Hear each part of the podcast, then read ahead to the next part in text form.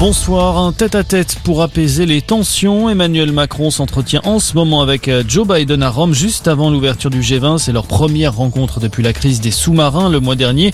Une affaire qui avait créé un incident diplomatique entre la France et les États-Unis.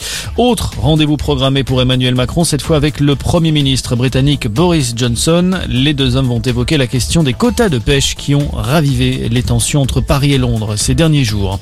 La nation n'oublie ni la douleur des familles des victimes ni l'héroïsme de ceux qui ont pris tous les risques pour mettre fin à cette attaque barbare. L'hommage ce soir de Jean Castex, un an jour pour jour après l'attentat dans la basilique Notre-Dame à Nice. Trois personnes avaient été tuées à l'arme blanche par un Tunisien de 21 ans. Une cérémonie en mémoire des disparus doit commencer à 17h30 dans la basilique avec également une sculpture, la colombe de la paix dévoilée sur le parvis de l'édifice religieux. Huit ans de prison ferme pour des faits de viol par surprise sur trois femmes. Un homme de 68 ans a été condamné aujourd'hui à Montpellier. Pendant plusieurs années, il avait usurpé son identité, se faisant passer pour un mannequin de 37 ans auprès de plusieurs victimes rencontrées sur Internet. Des victimes qu'il avait ensuite agressées sexuellement à son domicile après leur avoir donné rendez-vous.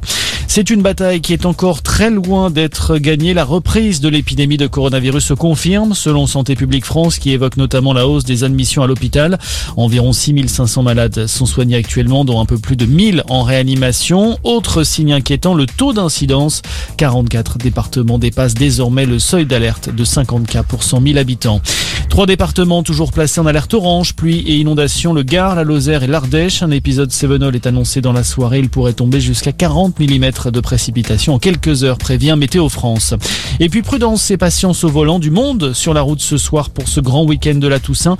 Bison futé voie rouge dans le sens des départs en Ile-de-France, drapeau orange sur le reste du pays. Voilà pour ce tour du monde de l'actualité en deux minutes. Très bonne soirée à tous.